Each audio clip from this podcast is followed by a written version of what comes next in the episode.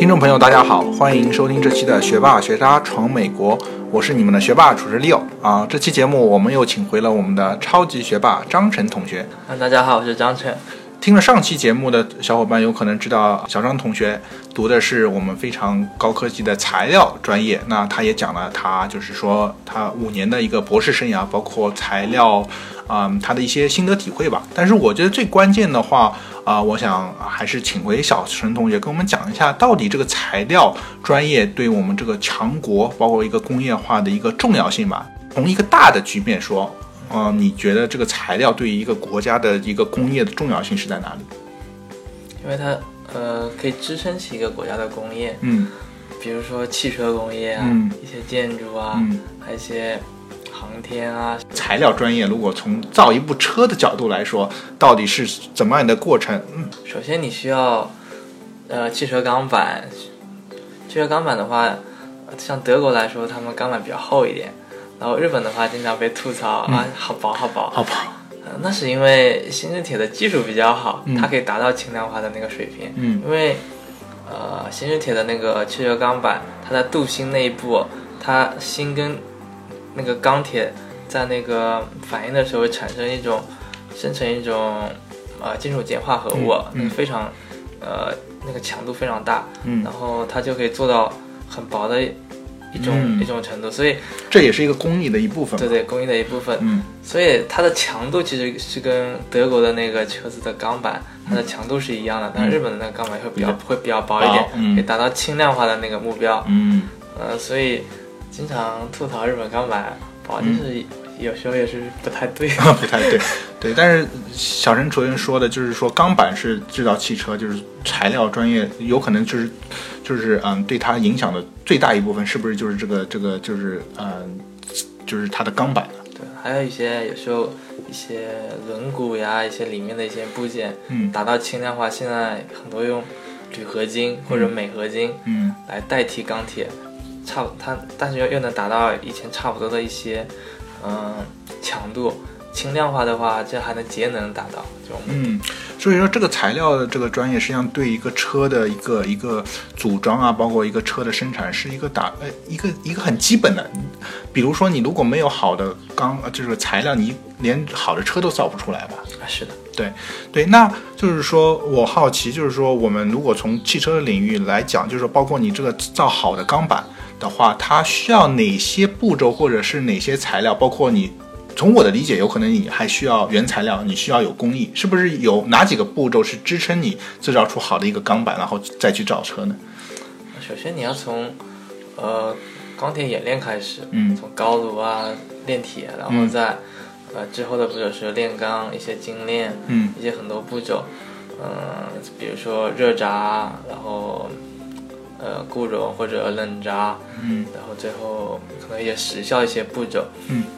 但是实验室跟工业界又有点不太一样，因为它设备有时候不一样。但是你通过不断的校正一些参数的话，嗯，工业界也是能达到那个实验室的一些强度的。对，那相相当你比如说你做的一些实验，比如说你当时在读博士的，你研究的那些新材料，是不是会利会应用到哪些领域比较多呢？呃，我觉得我的那种材料，它一方面它可以在比较高温的条件下应用，一方面又可以在比较低温的情况应用，比如液氮温度零下一百九十六度，嗯，它也也有一定的强度跟比较高的韧性，嗯，这样的话对于航天方面比较非应用非常好，嗯，嗯，对，所以说你研究的已经超出了就是我们平时就是说，呃，就是生活方面有可能是更更高科技，有可能就是航天领域或者是军工领域的一些东西，嗯，还有一些普通的钢铁的话，我们。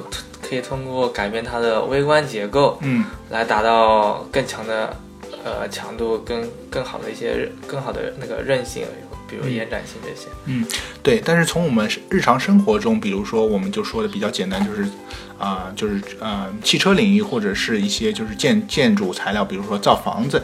那你研究的一些方向是不是在这这两方面有没有一些会会利用到？呃，可以啊，比如说现在日本。呃，造出一种形状记忆合金。嗯，呃，比如说你给它施施加一定的应力以后，它会一定的变形。嗯，然后你去掉那个应力以后，它会恢复原来的形状。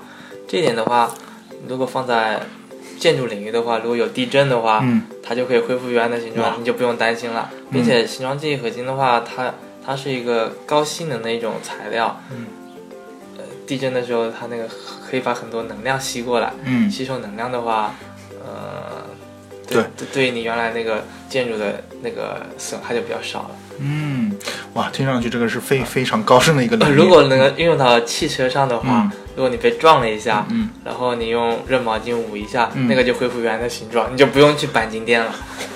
哇，听上去这个 这个非常高深，但是我觉得这个会利用到我们的现实中吗？因为现在基本上你如果车被撞了，不去钣金店是是不会恢复的嘛，是吧？是啊，呃，如果现在能够把形状记忆合金的成本降低一点，嗯。嗯、现在我们正在做这方面的工作，嗯。呃，如果能造出跟现在钢铁差不多的那个成本的形状记忆合金的话，我觉得这将嗯就可以是一个很大的突破在汽车对。，但是有可能现在像小陈说的这个呃，就是记忆金的话，有可能已经是呃，就是技术上有成熟，但是有可能就是在费用上已经就是成本上很高，就不可能利用到我们生活中的这个这个方方面面。呃，现在最常用的形状记忆合金，比如说镍钛，嗯呃，你可以用在眼睛上，嗯，还有心心脏的支架，嗯一些人人造一些关节，但但是比较小的一个部分。对，但非常贵。非常贵，非常贵。对，因为我听了这个记忆镜，对我第一印象有可能就是我戴的眼镜，因为我觉得每年基本上都要去去换一副新的眼镜，在眼镜中人家会会说啊有记忆钛啊什么，然后就是记忆钛一般比较贵，所以说我所以说我对这个概念有可能只是在眼睛中，但是我完全不知道原来还可以利用在我们工业界，特别是我我对车的这个概念，我觉得还是比较有兴趣。如果以后呃。有有有什么事？呃就是说车的话，我如果被撞的话，不用去钣金店，而自己恢复用热毛巾的话，我觉得这个是是一个非常大的一个一个进步吧。是的，对对，那就是说，呃，我们回到我们的，就是说用这个车子来去验证，就是说我们这个嗯材料材料啊、对于这个造车，那我就是很好奇，就是说像这个步骤的话，像你说的工艺是非常非常关键的，对不对？就是说真的一个一个强国，实际上一个工艺，实际上像你前面说的，基本上就是你当时。读博士怎么样去去做实验？这个验证过程实际上就是一个工艺的一个过程吧。是的。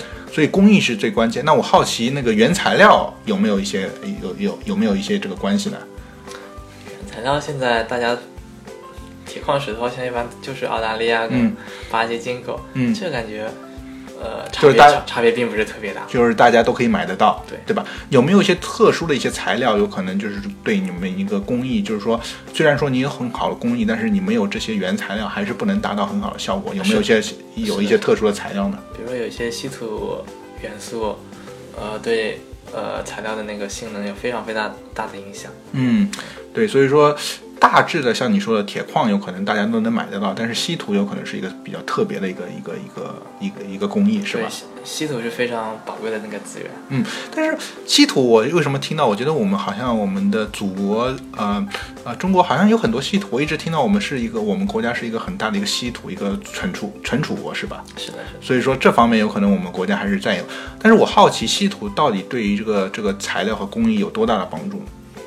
呃，有时候稍微加入一点点稀土元素，整个材料的那个强度可能会增加，可能上呃成倍的增加，可能韧性又保持不变，就嗯这，样就这样，哦，就是加一点稀土，然后就变身了，是吧？就是这个材料的各方面的性能就会。变好，可能会有出现一些意想不到的一些性能。哦，原来是这样。大家对稀土元素的那个研究现在并不是非常多。嗯，但是有可能这个就是让你去变身的一个 一个一个一个指导。那除了我们讲的原材料，包括工艺，还有一些其他的一些方面，对于就是说材料的领域的应用，在现实中，比如说你需要啊、去测试啊，或者去怎么样，就是除了原材料和我们所说的这个工艺，还有其他方面就是非常重要的。一些呃表征材料性能的一些工工具也非常重要，比如电子显微镜。啊，工具，嗯对，那个这方面我们国家的现在还比较弱一点。嗯嗯嗯。还有一些是一些测试呃力学性能的一些，比如说呃拉伸机啊、嗯。压缩机啊，嗯。这些我们国家还比较欠缺一点。这个这个工具实际上也是非常重要一部分嘛。对是的，现在基本上感觉都是国外垄断国外。对，所以说听上去，实际上材料专业最重要的三部分，像我们说的，一个是原材料，嗯。一个是工艺，然后第三个就是一个一个一些工具吧。对对，那说了这三点的话，我想想小陈同学，因为小陈同学在这个研究过程中也是对每个国家的一些啊公司啊或者是一个领域有自己的认识，我也想啊从小陈同学这边嗯听一下，到底从那个各个国家。他们的优优劣优劣势吧，就是从这三方面来讲。因为我很好奇，一直我们听到世界上工业最强的应该是日本和德国。因为从我个人还是对这个汽车领域比较感兴趣，因为我们特别是在加州，我觉得最多的就是日本车和。韩国车，呃，日本车、德国车、韩国车现在慢慢起来了，然后美国车好像不太多，所以说我们就从我们这个汽车领域和我们这个三个方面，我们来谈一下各个国家的一些优劣势吧。那首先第一点，我们讲一下我们的近邻日本吧。我觉得小陈不。同学在我们的聊天中提到日本，好像已经有很多次了，是不是？对于日本的他们的这个这个材料工艺，包括原材料工艺或者他们的工具，都是觉得哎，他们是领在世界上处于领先地位的呢？嗯，是的。呃，日本的东北大学金属材料专业非常非常厉害，嗯，然后经常发完文章以后就会开辟一个新的领域，嗯，他们的那个钢铁工业非常扎实，比如新日铁。还有日本一些制造的一些铝合金，当时特朗普说要给日本增加百分之二十五的关税，日本说加就加吧，反正你们也造不出来，还是要买我的。对，对，对，就是自自信非常强。对，嗯，对。但是他们为什么会有这么强的一个工业？如果是从呃原材料、工具或者是工艺方面讲，你觉得是他们是哪方面最强？是不是他们的工艺？工艺，对他们是一代一代积累下来的。嗯。比如说，他们一个学校，就一个组就是一个教授、一个副教授，然后一个助理教授。只有在教授退了以后，助这个组的助理教授才能变成那个组的教授。嗯。然后助理教授变副教授。嗯。是他们会有个传承的过程。嗯。啊，积累非常非常非常关键的。对。那我好奇这些工艺为什么其他国家就很难学？是不是就是说他们有很多这个啊一些秘方啊，或者是也不会告 告诉别人？因为像你说的那个百分之二十五，他们的这个铁是其他呃造不出来，是不是就是因为这些工艺呢？是的，这是大量实验的积累。嗯。他们嗯，可能有些他们有自己的数据库。嗯。然后。这这些东西都都不会公开的，嗯，需要你自己去那个慢慢摸索。对，那日日本的话，就是说从它的这个工艺，包括就是车的话，它有最强的一些日企的车，包括啊，就是丰田、本田。那它和它为什么是站在工业界前沿？就是它的车，包括它的这个材料有哪些比较大的特点，只有日本会有，或者其他国家是完全模仿不来的呢？比如说日本呢，以前说过那个。钢板比较薄，对，但是它的那个硬度、镀锌的部分，铁跟锌发生反应，产生了一种呃金属碱化合物，嗯，使得它在比较薄的情况下，它的强度还是比较厚的那个钢板的强度是一样的。哇，这个这个是一个非常强的工艺吧？对对。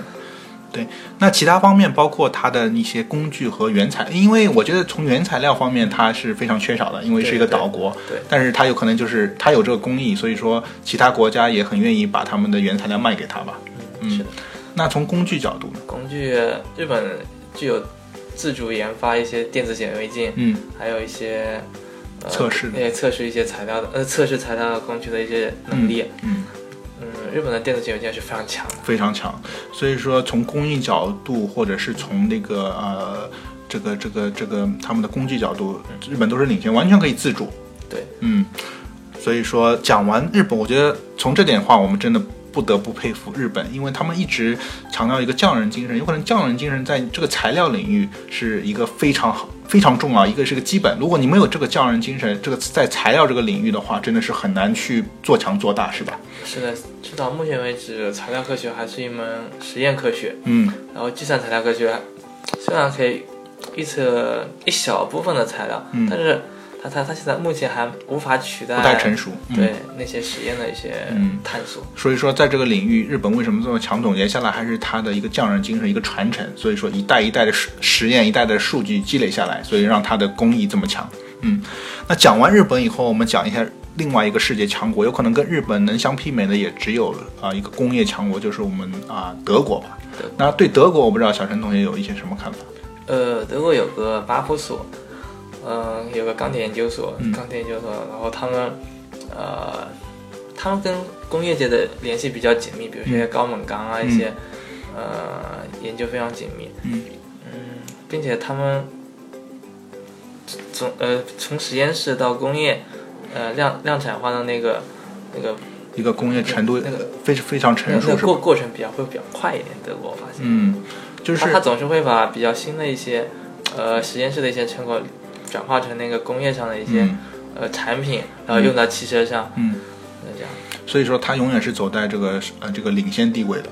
因为我们一直说的一个概念叫什么工业四点零，也是从德国传承有传出来的，有可能德国在这个整个一个工业工业的一个体系是非常完善的，啊，是的，包括它的科研能力也是非常非常厉害的。并且德国跟日本一样，也有自主研发一些呃显微镜啊、一些测试工具的那个能力，比如说蔡司，嗯都是徕卡，嗯，呃都是德国的。德国的，嗯，对。那它从德国来说，我觉得我们普通人应该最印象最深就是德国的车。一提到德国车，我们觉得真的是就是说很坚固，或者是非常性能非常强。那这个角度是不是从从材料角度来说，是不是就是它的一些制造工艺让它的这些材料比较厚，或者是比较强度比较强，还是呃从工艺角度和这个材料方面，德国有哪些就是比较鲜明的特点？他敢于比较敢于冒险，嗯他比较最新的技术都都敢用上去。嗯像日本就比较保守一点。嗯，对，但是它的一个工艺也是和日本应该不不呃，就是可以互相媲美的吧？是，他们也是一代代传承下来的，很多数据都是，数嗯，据库也是不公开的，马对。所以说从我们这个嗯，从小陈同学的描述来说，实际上这个德国德国这个工艺真的也是世界领先，应该是日本和德国应该是世界的两强嘛。从工业角度来说，应该是第一和第二。但是，所以说从我们这个日常人的角度来看，从车的角度来说，也一一般的车的话，基本上也是日韩车，呃，就是日本和德国车是啊、呃应该是销量是最多也是最好的吧？是对。那另外一个的话，现在呃也是从车的角度来看，我们加州越来越多就是韩国车也慢慢进来，就是现代和起亚。我不知道是不是也是因为他们这个材料领域或者他们工艺也慢慢上来，所以才才导致他们之前这个车也是在全球大卖的。呃，是的，韩国有一个浦项制铁，呃，一个一个钢铁厂，是世界前十的一个钢钢铁厂，他们也经常会开发一些新的技术，然后浦项制铁的那个钢的那个质量也是比较好的。嗯，所以说也是他们有这方面的工艺，所以说慢慢让他们这个韩韩国的车的这个这个性能啊，包括他们的这个钢铁的硬度各方面也是能跟得上这个这个时代。是的，是的。嗯，对。那呃，我好奇就是说，聊了这三个国家以后，我们聊回我们现在呃所住的这个美国吧。应该美国应该是世界上工业界非常强的，特别是军工领域。但是我觉得在车的这个制造上面，现在好像是一代不如一代，是不是也是因为在材料方面他们有一些落后于这些国家呢？呃，是的，本来美国可能六七十年代的时候，当时可能匹兹堡那边卡内基梅隆啊那些钢铁那些专业非常强的，嗯后来后来可能制造业一点空心化都转移掉了，嗯后来可能一些教授就退休掉了，嗯，然后慢慢慢慢就落后掉了。我看美国现在，对，那它主主要落后的有可能也是因为它一个就是把制造业转向这个其他国家的一个制造，就是这些工人啊或者工艺就慢慢就失传了，是吧？是的，是的，嗯，对。但是现在小陈同小陈同学来美国读书，在圣地亚哥呃读的这个美国第一所的这么材料专业，你对现在美国的这个这个材料工业啊，或者是以后的发展会会有自己一些看法吗？我觉得尖端材料方面，比如说军工方面的，呃，发动机涡轮叶片啊，一些武器这些东西，呃，这种材料美国应该还是比较领先的，嗯因为它很多国家实验室这方面的研究还是嗯。还是在做的，但虽然虽然他们结果是不能公布的。嗯，对啊，我看小陈口水都流下来了，因为感觉这方面这边高科技的有可能真的是我们像现在就是因为比较敏感，有可能我们国人进不去，对吧？对，但是这方面有可能美国还是领先的。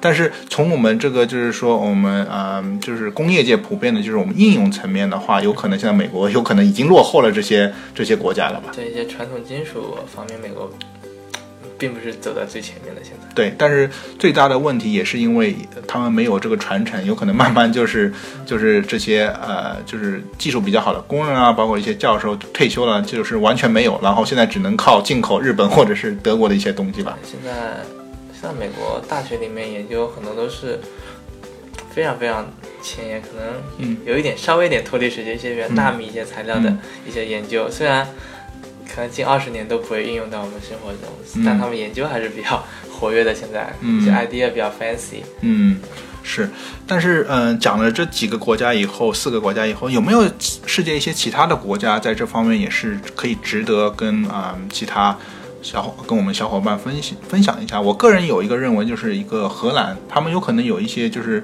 一些呃工具是非常世界领先的，是吧？对啊，比如说光刻机 ASML 光刻机，呃，全世界只有他能他能做那个七纳米或者那五纳米一些呃那个芯片。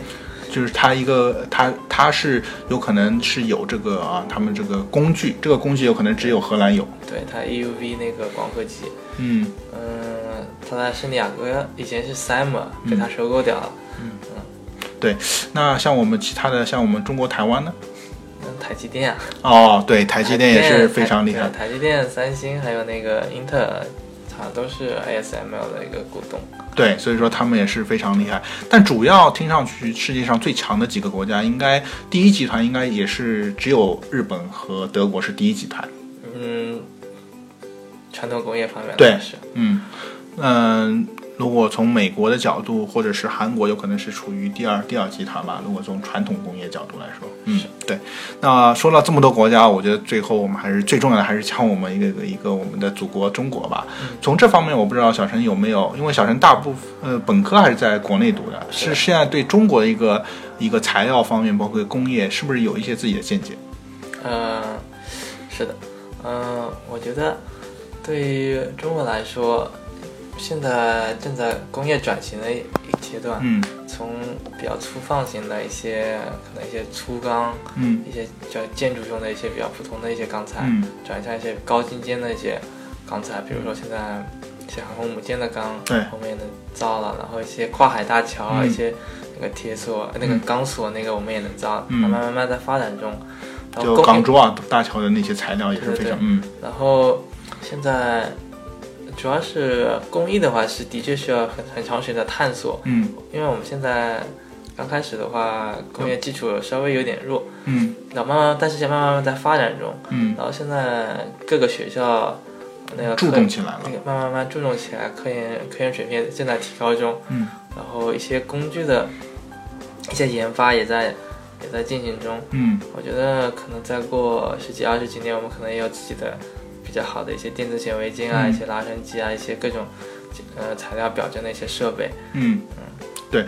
那如果我们呃细分的话，从我们前面讲的那个三个角度看材料专业，包括一个一个工业的，就是说原材料、工艺和那个就是工具来说，我觉得从第一的话，从原材料角度，应该中国是一个原材料大国，应该有非常多的资源。这方面包括你你前面说的那个稀土，有可能这方面是中国是不缺的。对中国稀土元素比较丰富，但是铁矿石需要从国外还是从对，因为中国的铁矿石质量并不是非常高，嗯嗯，可以说是平铁矿，外国是平铁矿从那个澳大利亚或者巴西进口的，一般都是富铁矿。对，所以所以原材料方面应该也是不中国不会落后，但是觉得也是在一个呃同样的起跑线。那最关键就是第二点就是工艺方面，是不是现在呃像还是说有可能我们建国时间比较短，也有从工业化角度有可能以前没有注重工艺，觉得有可能数量大于质量，但现在慢慢注重这个强国的话，有可能工艺是最重要的。那这方面，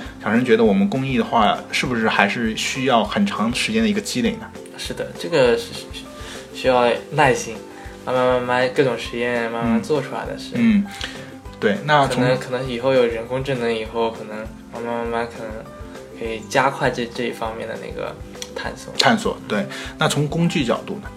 工具角度也是慢慢慢慢学，这也是外外国的，比如说呃蔡司或者是现在现在 FEI 美国的，他们的显显微镜也都是一步一步探索出来的。嗯每次你看显微镜，它的那个发展线并不是非常快，现在，嗯所以对中国对中国其实是个机会。嗯，对。那从因为小陈同学呃之前节目啊、一期节目也讲了，你之后的一个方向是显微镜，工更注重工具，是不是？你觉得这个显微镜工具方面也是啊、我们现在国内比较缺少，这方面是有很大的一个发展的空间呢。是的，嗯，用显微镜的话，可以直接观察到一些原子的一些运动，可以直接揭示那个一些材料一些机理。嗯，对国内来说，我现在国内很多现在一些有非常好的显微镜，但基本上都是进口的。嗯嗯，所以说，呃，一方面我们要加强自己的工艺一些，嗯呃，一些材料的新新材的设计；一方面我们也要增强自己一些那个对材料表征材料工具的一些、嗯呃那个研发。研发，对，对，那听上去我们实际上是有很多的机会。虽然说我们现在有可能还是跟世界一些领先的国家是有一定差距，但是有很多的空间让我们去去去发展。是的，对吧？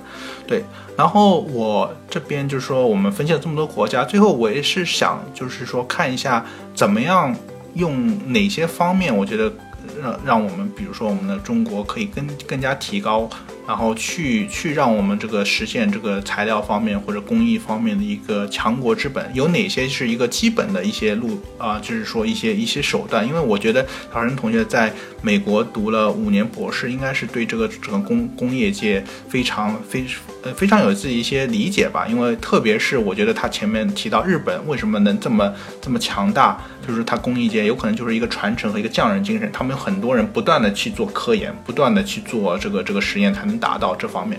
那我们国人就是说。呃，从哪几方面需要去学习、去进步呢？有可能第一方面，也就是要有更多的科研人员，让这些科研人员能踏踏实实去做实验，对是吧？踏踏实实提高他们的待遇吧，也就是。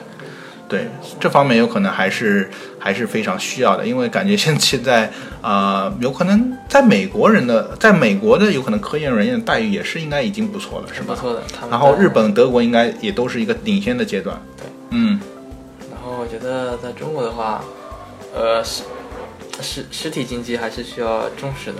嗯。啊，不不要不要过分追求一些娱乐化是吧一些什么金融啊这些，嗯，实体经济是个国家立国之本，我觉得应该是。对，所以说我觉得小陈说这句话真的是让让 让我觉得非常，嗯，就是非就是非常有道理吧。觉得用实体经济，特别是材料，特别是像这种这种工艺，不是说嗯是就短时间可以积累起来，一定要去让这些研发研发人员和这个国家重视，然后慢慢去提高这些工艺，然后才能去慢慢赶上。但是如果我们只注重虚拟经济，如果去短平快去赚钱的话，有可能这些实体呃经济就很难去去去追赶嘛，对吧？是的，是的，对，特别像日本的这些啊、前面小陈同学提到这个教授一代代一代一代代传承下去，这个是非常重要的。除了就是提高科研人员的待遇或者是社会地位，让他们能踏踏实实做做研究以外，还有一些其他方面，我们可以借鉴这些就是说领先国家日啊日本、德国来帮助我们实现强国之本嘛。呃比如说，呃，重视知识产权，嗯，呃，就是专利的一些申请。是专利保护啊，这些做的比较到位一点，嗯然后叫大家有更大的热情去投入到一些研发里嗯，面去，然后各个各个企业的话要重视研发部门，呃，我个人感觉还是说要强国，包括像用日本和德国例子，就是说他们有很多踏踏实实的科研人员，是一代一代去去做，不断的做实验。包括小任同学在美国读的这五年博士，也是花了大量的时间在实验室里面不断的去积累、去实践，才达到这个效果。但是如果没有这些科研人员，而只是只是短平快的话，我们永远不会有这个积累，永远不会有赶超。所以最重要的还是需要有这个匠人精神，需要有国家去扶持这些科研人员，让他们能踏踏实实，让更多人去走进实验室，然后去不断的实践，是吧？是的，嗯，对，那非常感谢啊，小陈同学来做客，也感谢我们小啊我们听众朋友的收听，所以这是这就是我们这期的学霸学渣闯美国，谢谢。